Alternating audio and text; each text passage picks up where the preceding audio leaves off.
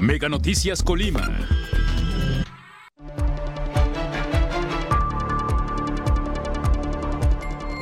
Realizan sexto bloqueo en el año de libramiento Ejército Mexicano por desaparecidos.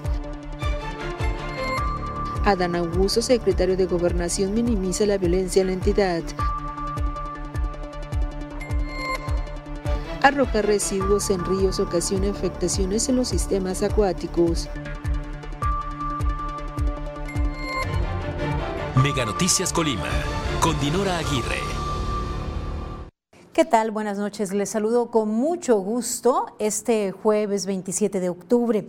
El equipo de Mega Noticias está preparado ya para mantenerle al tanto respecto a lo que ocurre en nuestra entidad en el país y en el mundo. Hoy hablaremos acerca de la contaminación en los cuerpos de agua. La zona conurbada Colima Villa de Álvarez es cruzada por más de 10 cuerpos de agua. La contaminación en las aguas al punto de que no puede ser utilizada para uso humano, eh, pues sí, podría afectar en un futuro. La contaminación en las aguas podría derivar en enfermedades y algunos padecimientos potencialmente mortales. De eso hablaremos más adelante. Por lo pronto, vamos con las de portada.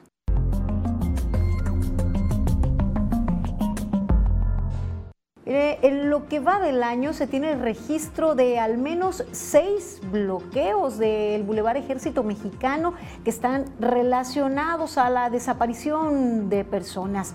En esta ocasión, eh, familiares del señor Rafael, una persona que se encuentra en calidad de desaparecido, pues se bloquearon, bloquearon esta vialidad en ocasión sexta en lo que va del año. Y, es que de acuerdo con colectivos, eh, el número de personas desaparecidas supera los, mil, los 1.700, sí, la situación en nuestra entidad. Mire, diputados locales señalaron ante la visita del secretario de Gobernación que este se encuentra en campaña. Por su parte, en su visita en nuestra entidad, el secretario de Gobernación, Adán Augusto, pues minimizó eh, los hechos de violencia que se registran en nuestra entidad y respecto pues el señalamiento de legisladores de que se encuentra en campaña, el funcionario federal no descartó esta posibilidad en un futuro. Y continúan los problemas para habitantes de las inmediaciones del arroyo Pereira ya que señalan que los olores fétidos que allí se despiden, pues es cosa que ya se viene acumulando desde hace tiempo a causa, señalan, de descarga de aguas negras. Provoca esto la inconformidad de las familias asentadas a un costado del arroyo y señalan se genera además un grave daño al medio ambiente.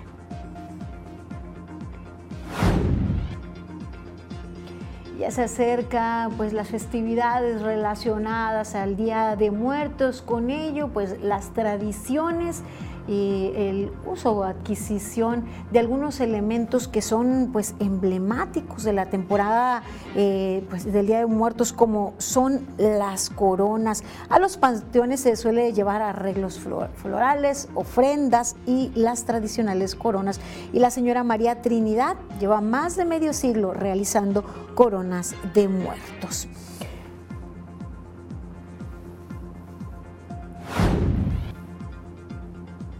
Y mire, más de lo relacionado a los 43 normalistas desaparecidos, militares detenidos por este, pues, por este hecho. Bueno, más bien sus abogados preparan ya una denuncia penal. Y hasta aquí la información. Eh, con esto terminamos la portada. Vamos con la información.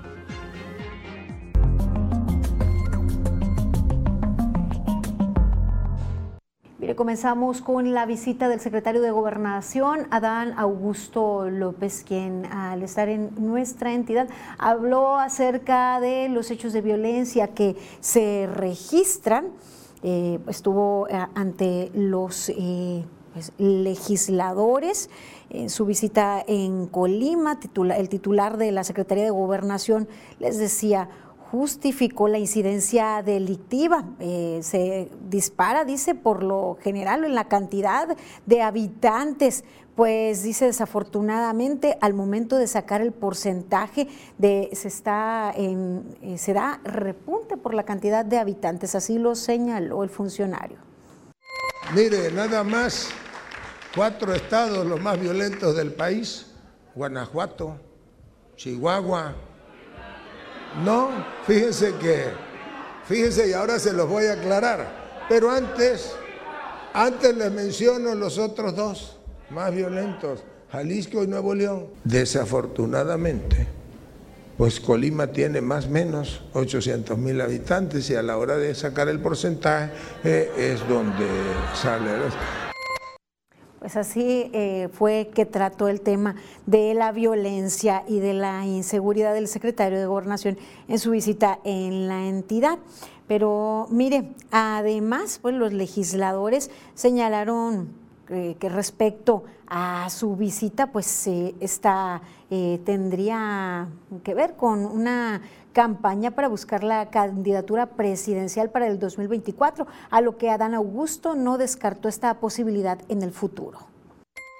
No ando en campaña, diputado, no coma ansias, a lo mejor ya mero sí, pero ahorita yo no ando en campaña, yo ando pues siendo parte de un ejercicio democrático que no se vio no se ha visto nunca en la historia de este país. De esto habló en su visita y eh, ante el Pleno del Congreso el secretario de Gobernación. ¿Cómo ve usted? Eh, pues señaló que hay otras entidades más violentas. Lo cierto es que nuestra entidad, por la cantidad de habitantes, en tasa de eh, por cada 100 mil habitantes, de acuerdo al Secretariado Ejecutivo del Sistema Nacional de Seguridad Pública, pues nos encontramos en primer lugar en homicidios dolosos. Es un hecho que eh, habrá otras entidades que acumulan un número mayor de homicidios pero en proporción, tanto por territorio, por habitantes, pues las cifras para eh, nuestra entidad nos colocan en esas posiciones. Mire, le actualizo los hechos de violencia que se han registrado en las últimas 24 horas. En estas últimas 24 horas, la mayoría eh, pues, se desarrollaron en el municipio de Manzanillo. Eh, es allí en donde, luego de un ataque armado, terminó una persona muerta y una persona más lesionada en la zona Las Palmitas, en la colonia Padre Hidalgo, en el centro de la ciudad porteña. De acuerdo con informes policiales, las víctimas se encontraban a bordo de un vehículo cuando les dispararon, dejando a una persona muerta y otra lesionada que fue trasladada para recibir atención médica. Y otro crimen más se registró allí en Manzanillo, en la colonia Marimar, en la delegación Salagua. De acuerdo con reportes, sujetos armados llegaron hasta la vivienda en donde se encontraba la víctima, a quien le dispararon en repetidas ocasiones hasta dejarlo sin vida. Y luego de un enfrentamiento armado en la localidad de Cofradía de Morelos, en el municipio de Tecomán, y de acuerdo con informes policiales, dos personas resultaron heridas, mientras que en la comunidad Cerro de Ortega, tres vehículos fueron incendiados. Ambos hechos se registraron la noche de este miércoles 26 de octubre. Y continúa la escalada de violencia que ha llevado ya a incrementar a 739, 739 eh, el número de homicidios dolosos en lo que va del 2022.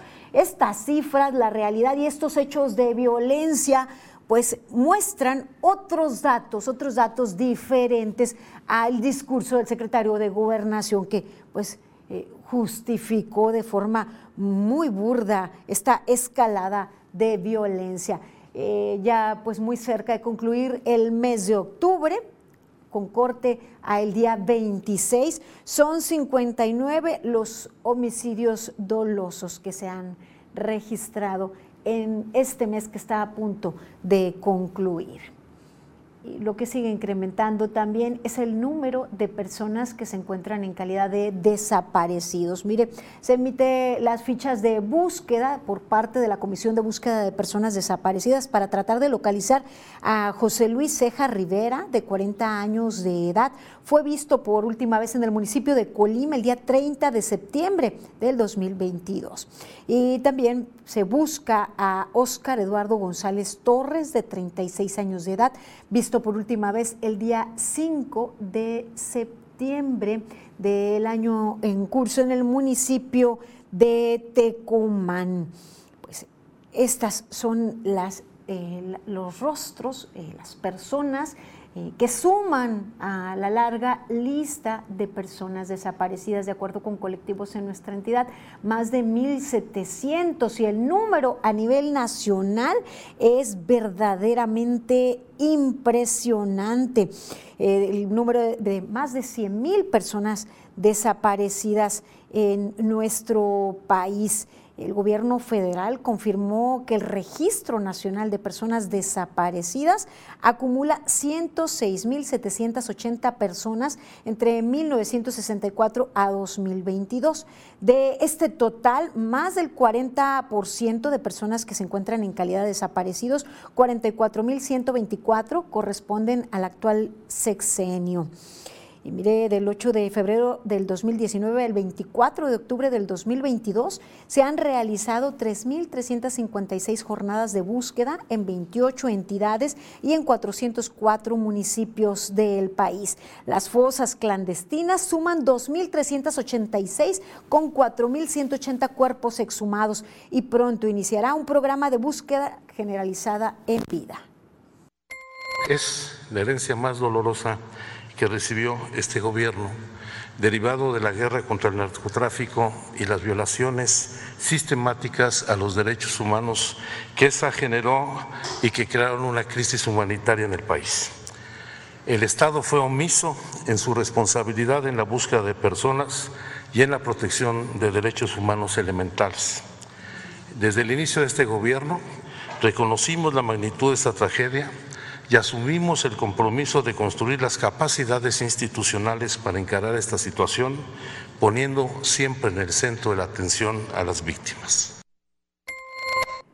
Lo cierto es que las desapariciones forzadas es una problemática, un delito que se venía pues ya acumulando, pero que tampoco se ha erradicado no se ha combatido de manera eficiente y siguen acumulándose pues víctimas de desaparición forzada, familias que viven en la zozobra y en la angustia, más de 44 mil que se acumulan en lo que va de la reciente administración. De igual manera la cifra crece para nuestra entidad. Y mire, por unas horas, familiares de una persona que se encuentra en calidad de desaparecido eh, cerraron de nueva cuenta el libramiento ejército mexicano. Es la sexta ocasión que ocurre esto en nuestra entidad. Vamos a la información. Esta mañana de jueves, familiares de Rafael Morán Sánchez bloquearon por unas horas el libramiento ejército mexicano de la ciudad de Colima, tras reportarse su no localización desde el pasado martes, después de trabajar en la Plaza de Toros de Cuauhtémoc. No obstante, trascendió que ya fue localizado, pero la Fiscalía Estatal no ha confirmado la información. Es que lamentablemente tenemos que llegar hasta, esta situación y es donde realmente hemos, visto pues la respuesta, han aparecido familiares, solamente llegando hasta este extremo. Es por eso pues que decidimos también hacerlo de esta manera.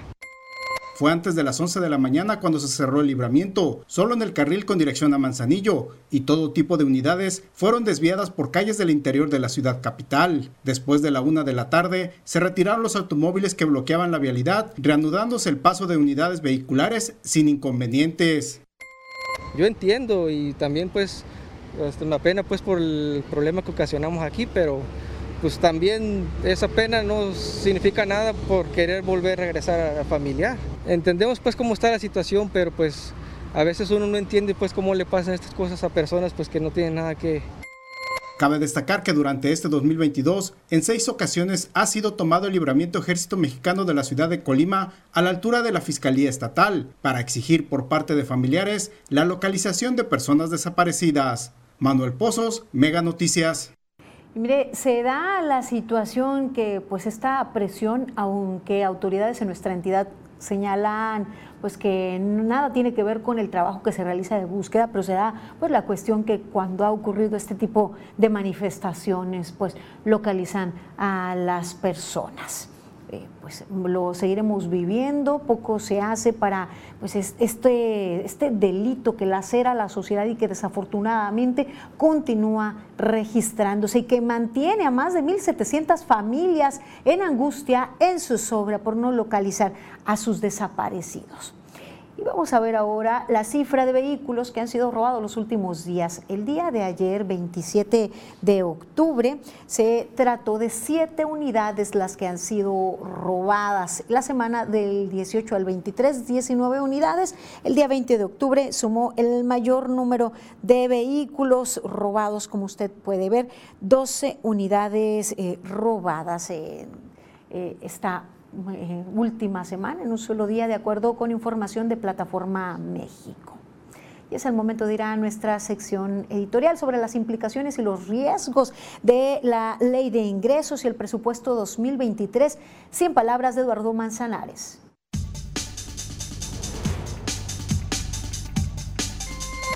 Un entorno económico mundial vulnerable en donde se vislumbra una recesión económica y mayor presión inflacionaria, veo implicaciones y riesgos en la Ley de Ingresos 2023. Si bien el proyecto de presupuestos de egresos contempla un incremento del 11.6%, la mayor parte del egreso se irá al gasto federalizado, pensiones, obras emblemáticas de esta administración y costo financiero de la deuda.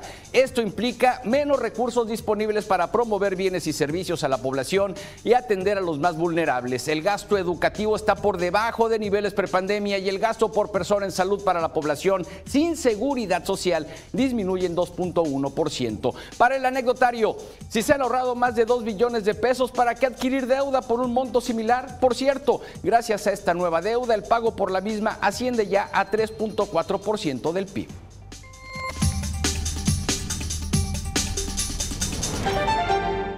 Doy lectura ahora a los mensajes que usted nos hace el favor de enviar al 312-181-1595. Gracias por su confianza, por hacer llegar sus comentarios, sus opiniones y sobre todo sus denuncias a las cuales mis compañeros dan seguimiento. Mire, nos comentan qué fue lo que dijo el de gobernación, que no le entendí nada, si casi no dijo nada. Pues dijo que para qué nos quejamos si hay otros eh, estados con más homicidios, como ve. También nos comentan, voy a poner una queja, hay un perro bravo por la calle Diamante, ya le han dicho al dueño, pero pues no le importa, no lo amarra, ya ha mordido a gente, estaría bien que le llamaran la atención en cuál municipio es que se está registrando esta situación y pueden acudir también al juez cívico. Eh, nos envían, hacen eh, llegar una felicitación a Manuel Pozos y José Huerta, dice en general a todos, eh, muchísimas gracias, dice por los reportes que hacen a las 11 de la mañana. Eh, bien. Y también nos comentan, siguen llegando, bendito Dios, los donativos y se entregarán urgente. Voluntariados de la Marina, falta papel higiénico, pinol fabuloso y jabón.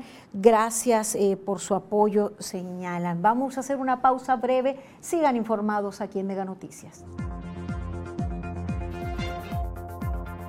Al regresar, en riesgo de colapsar una parte de la barda del Estadio Universitario San Jorge.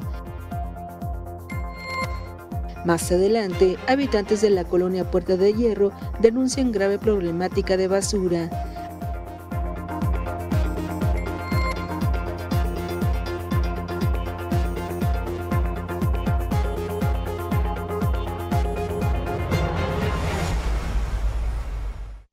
Seguimos con más información en Mega Noticias. Qué bien que continúa con nosotros. Mire, habitantes de las inmediaciones del Estadio Universitario San Jorge denuncian las condiciones en que se encuentran las bardas. Señalan que pues una de ellas está a punto de colapsar, sobre todo la que se encuentra en la calle Juan de Dios. Eh, pesa en las eh, casi esquina con José Antonio Díaz. Esto nos compartieron en riesgo de colapsar una parte de la barda del Estadio Universitario San Jorge por el lado de la calle Juan de Dios Pesa, casi esquina con Avenida José Antonio Díaz, de la colonia Placetas en la ciudad de Colima. Además, una gran parte de escombro bloquea la banqueta.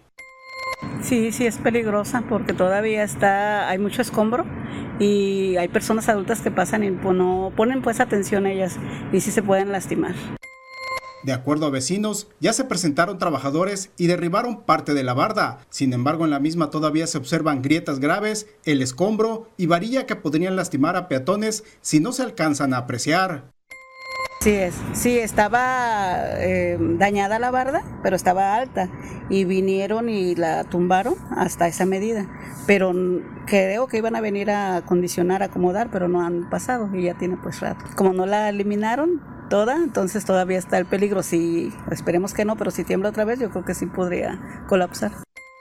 Ante ello, se considera urgente la revisión de la barda y el retiro del escombro, pues la banqueta es utilizada por adultos mayores y personas que salen a ejercitarse en los alrededores del estadio. Manuel Pozos, Mega Noticias. Pues ahí el llamado a las autoridades antes pues, que ocurra algo, un hecho que lamentar o alguna pérdida material. Se deben atender, no es el único caso, hemos presentado otras denuncias relacionadas con pues, eh, construcciones que representan un peligro para quienes transitan por la zona. Y también se hace el llamado a autoridades del municipio de Villa de Álvarez. Mire, habitantes de la colonia Puerta de Hierro denuncian que sobre la calle Matista, que colinda con los potreros, se utiliza por los mismos vecinos e incluso por personas externas como un basurero y esta situación les genera un grave problema de infección. Hay gente que pasa nada más a tirar basura, desechos, eso pues también es un foco de infección, sobre todo también porque baja mucha agua cuando llueve, están tirando animales muertos, este, de hecho hace unas semanas tiraron unas bolsas de, vísceras de algún animal y, pues, este, pues afecta mucho a las casas que están ahí contiguas. Otra de las quejas es porque, a decir de los vecinos, cuando construyeron la colonia contigua, obstruyeron las tuberías y eso les genera estancamientos de agua durante el periodo de lluvias. La constructora, perdón, se casa, eh, al construir tapó el, desagüe que había. puso un desagüe pero muy pequeño y no da abasto y hay unos vecinos que se les mete el agua cuando se satura. Y pues también este, tarda mucho en, en drenarse el agua y pues también hay mucho mosco. Los inconformes llaman a las autoridades a dar solución inmediata a los vecinos, pues también carecen de alumbrado público, situación que los deja vulnerables a pues la inseguridad que se vive en este momento.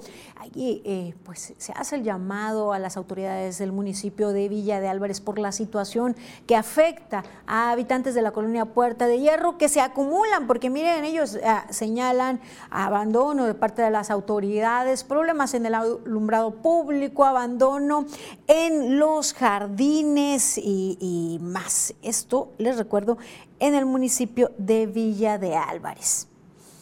Y ahora vamos a nivel eh, nacional. Mire, continúa el penar de los migrantes. Marcela Perales nos tiene la información.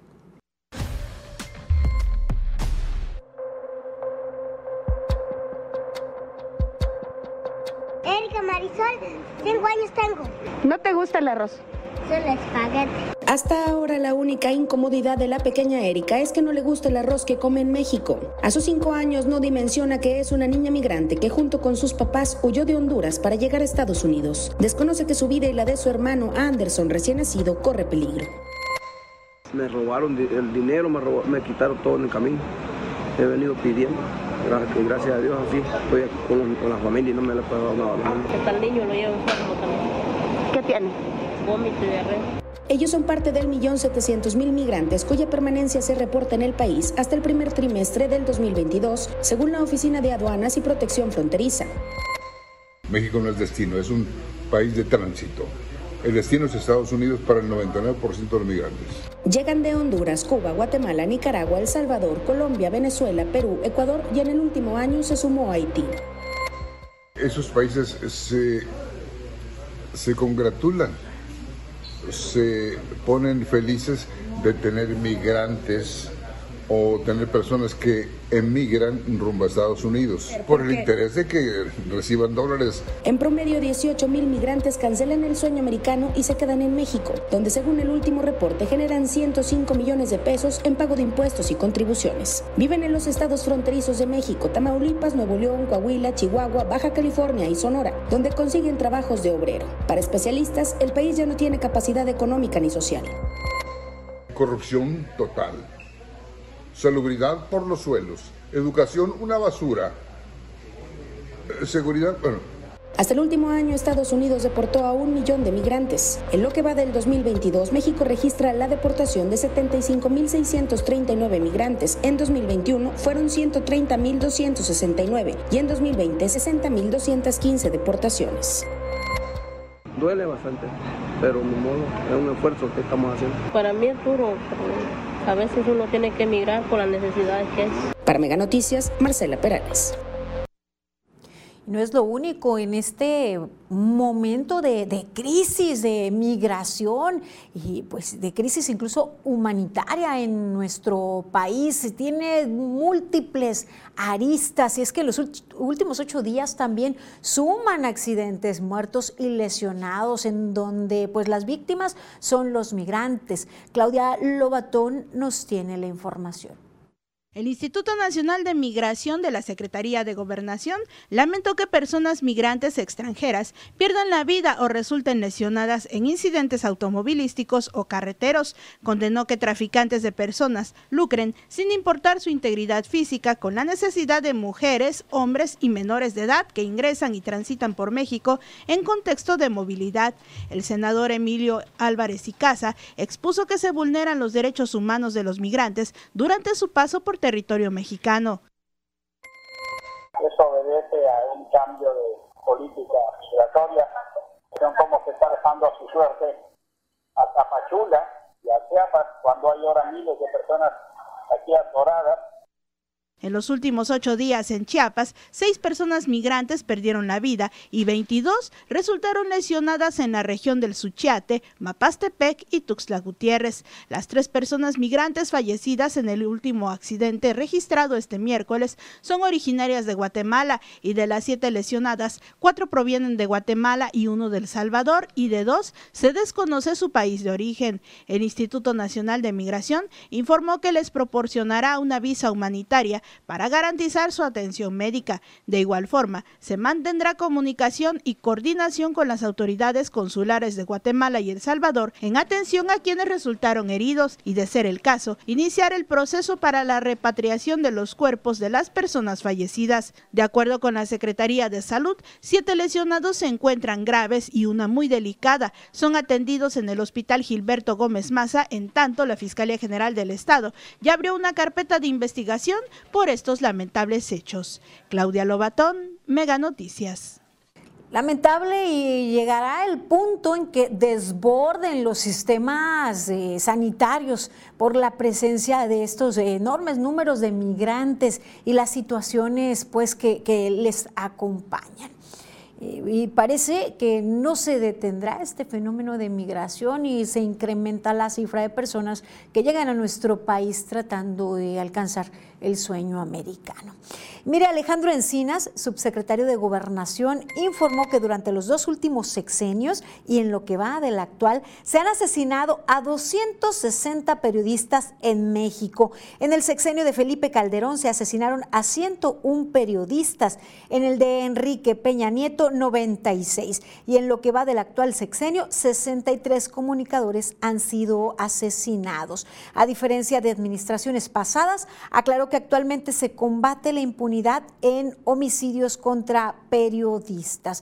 De cualquier forma, déjeme decirle que continúa pues eh, lacerando a la libertad de expresión y de información los homicidios y pues es innegable de acuerdo a la eh, a la información que ha sido destapada y sacada a la luz por Guacamaya Leaks, que hay persecución de periodistas y lejos de protegerse en la actual administración, como en las pasadas hay persecución.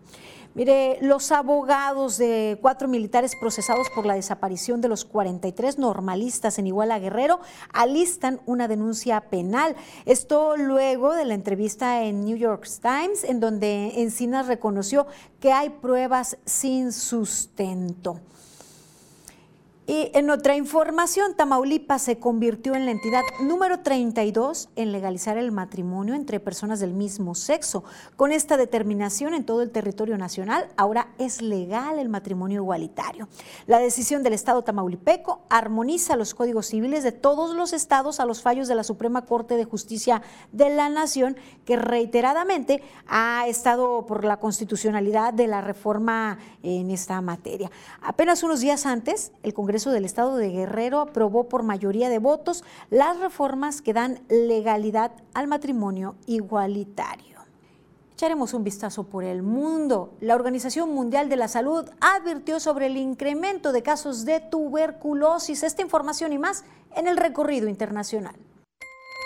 La ciudad china de Shanghai inició con la vacuna inhalable contra el COVID-19. Se trata de la primera en el mundo de este tipo. El fármaco es un spray que se aspira por la boca. El gobierno chino la ofrece de manera gratuita como dosis de refuerzo para gente que ya está vacunada. Dichas vacunas podrían ayudar a la inoculación en países pobres porque son más fáciles de administrar.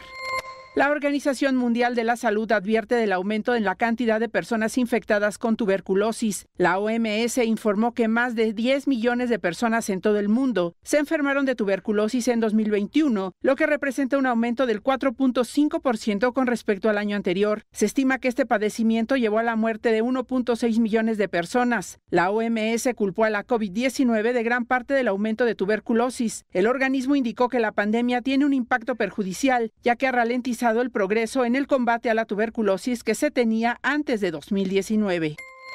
El Banco Central Europeo continúa con el aumento de las tasas de interés para sofocar la inflación descontrolada. El Consejo de Gobierno del Banco Central elevó sus tasas de interés de referencia en tres cuartos de punto porcentual, igualando su aumento récord del mes pasado al de la Reserva Federal de Estados Unidos. Christine Lagarde, presidenta del Banco Central Europeo, reconoció que crece el riesgo de que los 19 países de la eurozona se sumerjan en una recesión, pero dice que la inflación sigue siendo demasiada alta y se mantendrá alta durante un periodo prolongado, por lo que el banco espera seguir subiendo las tasas de interés.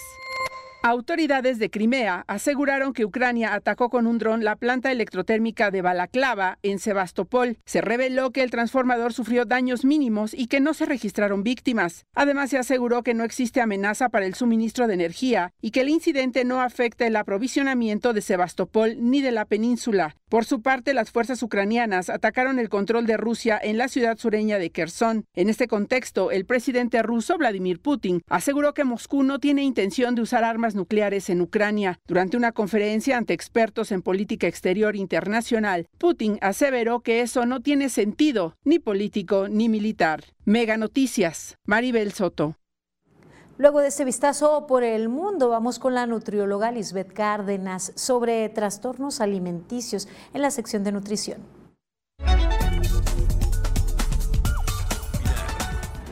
Hola, ¿qué tal amigos de Mega Noticias? Soy la nutrióloga Lisbeth Cárdenas y en la cápsula de hoy hablaremos acerca de los trastornos de la conducta alimentaria.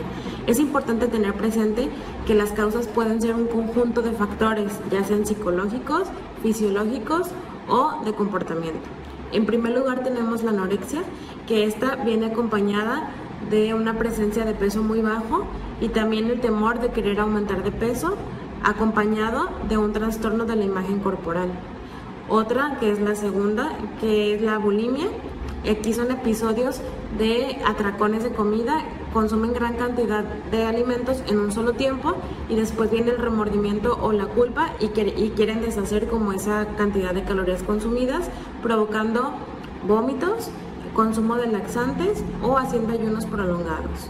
En tercer lugar tenemos la vigorexia, que este es una obsesión el aspecto físico, consumiendo cantidades desequilibradas de macronutrientes, ya sean proteínas, hidratos de carbono o grasas. Aquí también hay una realización de ejercicio excesivo para poder ver los resultados de la cantidad de calorías que consumieron y querer deshacer como esta cuestión. Por último tenemos la ortorexia, que aquí es una obsesión patológica e irracional de querer comer saludable todo el tiempo, teniendo una selección de alimentos y productos saludables en todo momento. Aquí también viene acompañado de consumo de calorías muy reducido y dietas restrictivas para poder este, cumplir pues su objetivo y también excluyendo alimentos y tachando alimentos como sanos y no, salud y no saludables. Bueno, es todo de mi parte y nos vemos hasta la próxima.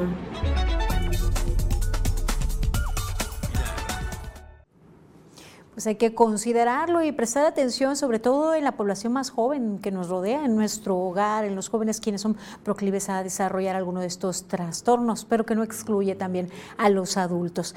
Les recuerdo que a través del 312-181-1595 puede hacer llegar comentarios y denuncias. El equipo de Mega Noticias atiende a sus llamados. Vamos a hacer ahora una breve pausa y les invito a seguir informados con nosotros en Mega Noticias. Al regresar, en la zona conurbada Colima Villa de Álvarez cruzan entre 10 ríos y arroyos. Más adelante, ponen en marcha los semáforos en el cruce de las avenidas J. Merced Cabrera y La Comarca,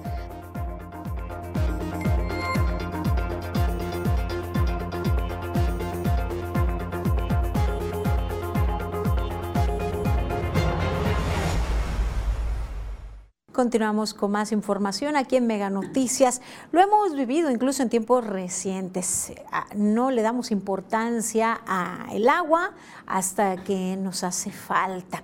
No esperemos vivir esa situación para prestar atención en, pues, las acciones tan depredadoras que hemos tenido y que finalmente podrían terminar eh, contaminando los cuerpos de agua que cruzan eh, lo que es la zona conurbada Colima Villa de Álvarez y que su contaminación pues deriva en problemas de la salud y de los ecosistemas.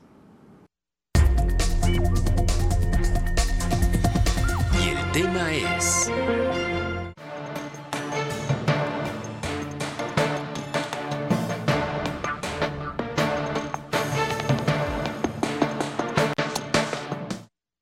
En la zona conurbada Colima y Villa de Álvarez cruzan entre 10 ríos y arroyos, el río Colima y los arroyos Pereira y Manrique, así como el Jazmín Chiquito, Santa Gertrudis, Manrique, Los Trastes, el Tecolotero y Las Grullas. Por otro lado, la Conagua define como cruce de una corriente al canal natural o artificial que tiene la capacidad necesaria para que las aguas de creciente máxima ordinaria escurran sin derramarse. En este sentido, los cauces urbanos son 13, de acuerdo con el Plan de Manejo Integral de los Cauces Urbanos de la zona metropolitana Colima-Villa de Álvarez. En lo que refiere a Colima, se tienen seis cauces, Villa de Álvarez cuenta con tres, el municipio de Comala mientras que Coquimatlán son dos cauces y en Cuauhtémoc tres, que suman una estimación de longitud de 60.4 kilómetros. Sin embargo, autoridades y ciudadanía han reconocido que estos cauces están siendo contaminados por diferentes factores, entre los que se encuentra la tira de basura y desechos. Estudios revelan que la contaminación en los ríos se debe al vertido de los desechos industriales sin tratamiento, aguas residuales sin tratar, aumento en la temperatura del agua que ocasiona la disminución de oxígeno en su composición, así como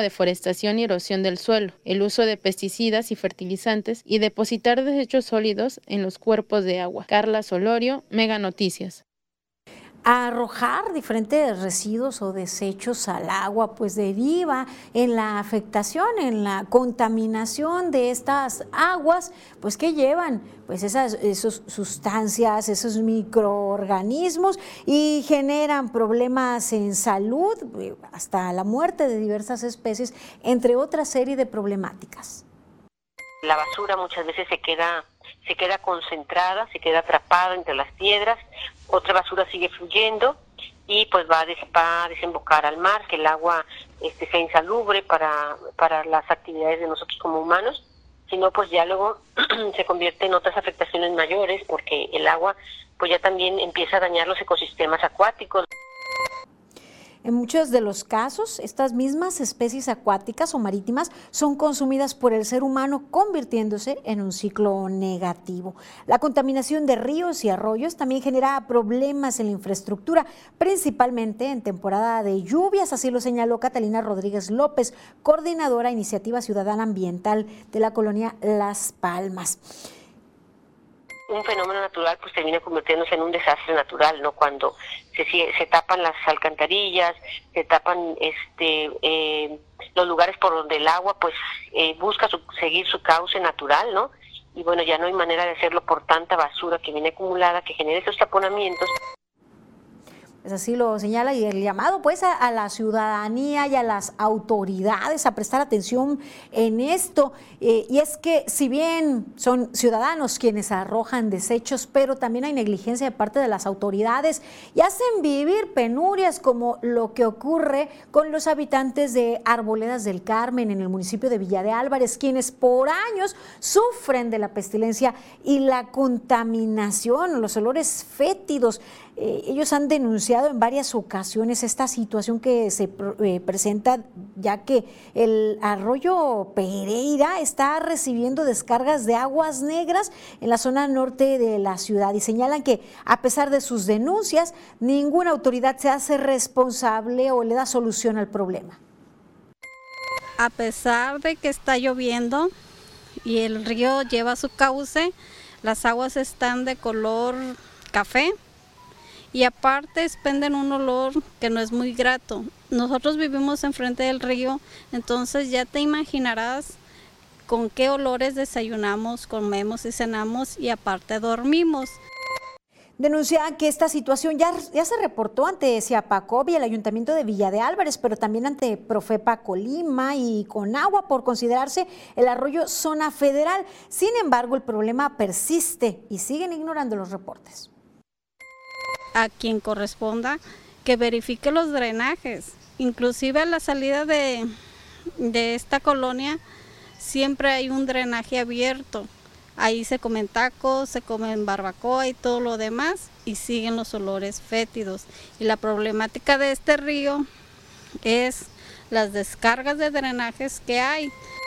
Para los vecinos es urgente que se atienda este problema, pues además de las molestias y malestares que provocan a cada una de las familias asentadas a un, costado del arroyo, también se está causando un daño grave al medio ambiente. Así lo señalaron habitantes de esta colonia, pues tras eh, años señalan de estar viviendo esta situación, la contaminación del arroyo Pereira y señalan que es a causa de aguas negras. Esperemos atiendan. Ahora sí, hemos presentado en varias ocasiones esta situación y pues no, no ha habido mejora desafortunadamente, no solo para los habitantes de esta colonia, sino en general pues para toda la entidad y los ecosistemas en el entorno.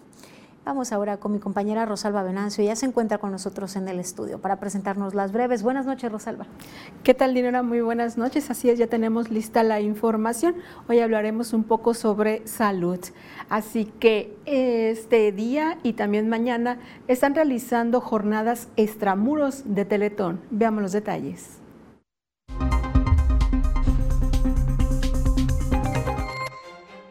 Más de 800 deportistas de todo el país se reunirán en el Torneo Nacional de Voleibol Copa Colima 2022 del 28 al 30 de octubre en la Unidad Deportiva Morelos. Los juegos serán de 3 de la tarde a 10 de la noche. La comandancia del 29 Batallón de Infantería invita al paseo dominical que se llevará a cabo este domingo 30 de octubre de 8 y media de la mañana a 12 del día en la carretera Colima Manzanillo, kilómetro 7, predio Loma de Fátima. Los interesados pueden acudir con bicicletas, patines y mascotas. Del 31 de octubre el 17 de noviembre, la Secretaría de Salud realizará fumigación contra el mosco transmisor del dengue Zika chikungunya en los municipios de Colima, Armería, Tecomán, Villa de Álvarez, Manzanillo, Coquimatlán e Islahuacán. La presidenta de Manzanillo, Griselda Martínez, hizo entrega de motocicletas para la Dirección de Participación y Desarrollo Comunitario, las cuales servirán para fortalecer las actividades de la Brigada de Embellecimiento Urbano de la zona centro de la ciudad y también de las comunidades con actividades de logística. Autoridades municipales y estatales pusieron en marcha los semáforos en el cruce de las avenidas J. Merced Cabrera y La Comarca como parte del programa de modernización del sistema de semáforos de Villa de Álvarez. Actualmente, el municipio cuenta con semáforos en 36 cruces viales, donde el 80% de ellos tienen más de 20 años, habiendo cumplido ya su vida útil. Por primera vez en la entidad se realizan las jornadas extramuros Teletón, donde médicas y médicos de esta fundación, especialistas en rehabilitación y paído psíquico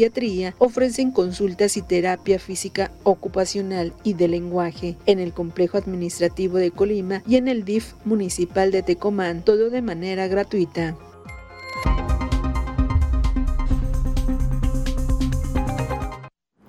En estas jornadas se realizaron, en estas jornadas que se realizan, participan cuatro centros de rehabilitación de los estados vecinos de Michoacán, Guadalajara, Jalisco y Aguascalientes y también este Guanajuato cuatro entidades que están participando también. Muy bien, pues este eh, es importante que se acerque a las personas que necesitan de estos servicios y de la rehabilitación o el, apoyo permanente para motricidad. Así es, están estas jornadas en el complejo administrativo aquí en Colima y en Tecoman en el DIF municipal. Gracias, Rosalba. Muy buenas noches.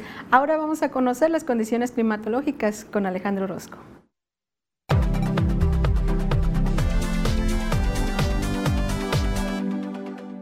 Amigos, qué gusto saludarles. Aquí les tengo el pronóstico del tiempo y mire usted el panorama que tenemos para este viernes, último viernes del mes de octubre y cielos muy despejados para buena parte de la región es lo que podemos esperar. Vámonos a los números precisos a los que le presento diario aquí en Mega Noticias. Le cuento por lo pronto que Manzanillo, un viernes bien soleado y el termómetro por los 30. En Tecomán vamos a ver los 32. Nosotros aquí en Colima también cielo despejado. La temperatura llegará a los 31 y estos cielos soleados se extienden hasta el inicio de la próxima semana. Vamos a estar todavía el martes viendo los mismos 30 centígrados. Este es el pronóstico del tiempo de Mega Noticias.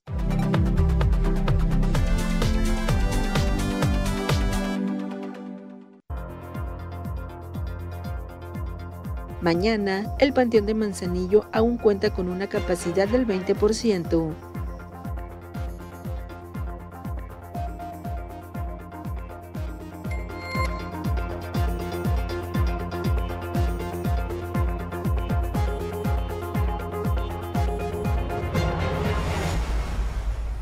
Estamos de regreso. Vamos a ver lo destacado de las redes sociales. Franz Borja presenta momentos. ¿Qué? Llegamos al momento, revisemos los temas de las redes. El presidente Andrés Manuel López Obrador sufrió un lapsus durante su conferencia matutina al revivir a la Unión Soviética, aun cuando esta fue disuelta en diciembre de 1991. El mandatario se refería así a Rusia, al recordar que tanto ese país como China apoyaron a México al inicio de la pandemia. Con algo de incredulidad de seguidores y detractores, la Unión Soviética se volvió tema tendencia en las redes sociales en México. Eh, China también eh, nos eh, apoyaron con vacunas. En el caso de la Unión Soviética, lo mismo. desde el principio de la pandemia.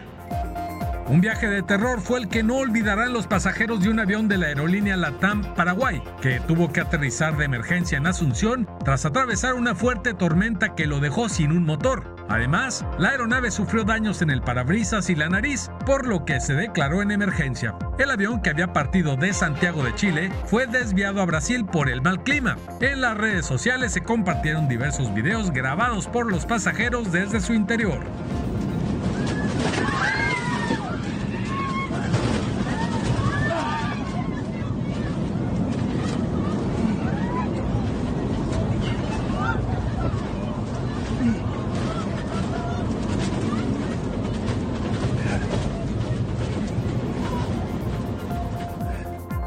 Joven mesero sufrió un accidente en su primer día de trabajo derramando la comida sobre una mujer. Afortunadamente, la afectada en vez de enojarse, decidió tomarse el incidente con mucho humor. La grabación compartida en redes se volvió viral rápidamente.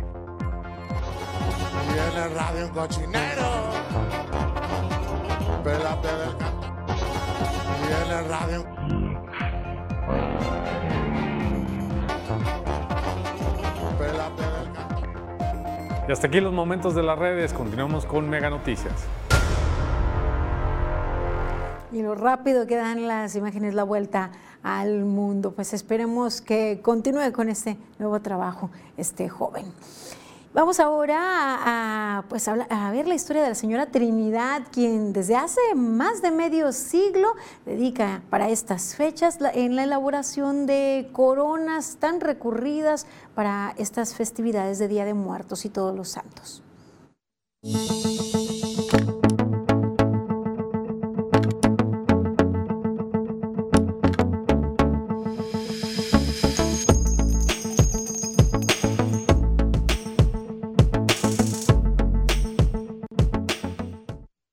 Lejos de perder la fuerza con el paso de los años, a sus casi 87 años de edad, María Trinidad García goza de realizar coronas florales, pues asegura que esta ofrenda representa una forma de honrar y demostrar respeto y cariño a una persona o ser querido que se ha adelantado en el camino.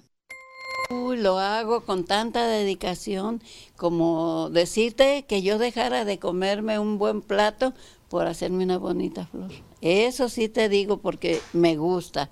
Y si tú haces lo que te gusta, siempre lo vas a hacer lo mejor que puedas, aunque no es lo mejor que hay. Comenzar a prepararse con las flores de papel multicolor con meses de anticipación nunca ha sido un esfuerzo para ella, pues asegura que lo hace con cariño, sabiendo que cada corona vestirá de alegría las tumbas de los que ya se fueron, quienes esperan pacientes a ser visitados cada mes de noviembre. Eh, yo trabajo el papel de escribir en máquina y trabajo el loreto, es todo, pero todo blanco y yo lo pinto. Que aquí todos aprenden, hasta los yernos me han ayudado, hasta cortar alambre, cortar papel con guillotina. La idea de dedicarse a la elaboración de coronas florales surgió hace 55 años de forma inesperada, pues recuerda que elaboró algunas para llevarlas a sus familiares difuntos. Sin embargo, personas cercanas le pidieron que se las vendiera y aunque no muy convencida de hacerlo, accedió. Fue así como inició este negocio de más de medio siglo. Previo a la pandemia por COVID-19, García llegó a elaborar hasta 150 coronas florales. Sin embargo, reconoce que aunque es algo que le apasiona y que no piensa dejar de hacer mientras Dios se lo permita, este año realizó apenas un 30% de lo que antes se elaboraba, pues energía no es la misma de antes. En años anteriores llegué a ser hasta 150, pero vendía afuera, venían de Ciguatlán, de Tecalitlán, de Tecomán, venían de a Comala, entregaba coronas por mayoreo, pues estoy hablando, y aquí pues la gente, mis clientes siguen siendo los mismos, tampoco puedo ya hacer las cosas como las hacía antes, ya con la edad las manos no quieren trabajar. La mujer considera que esta tradición o negocio desaparecerá cuando ella no pueda realizar ya las coronas, pues sus familiares solo lo ven como un hobby. Karina Solano, Mega Noticias. Como muchas otras actividades, se quedan con esa generación. Esperemos haya interesados en los más jóvenes. Bien, llegamos al final de esta emisión. Gracias por acompañarnos. Les esperamos el día de mañana en punto de las 8. Buenas noches.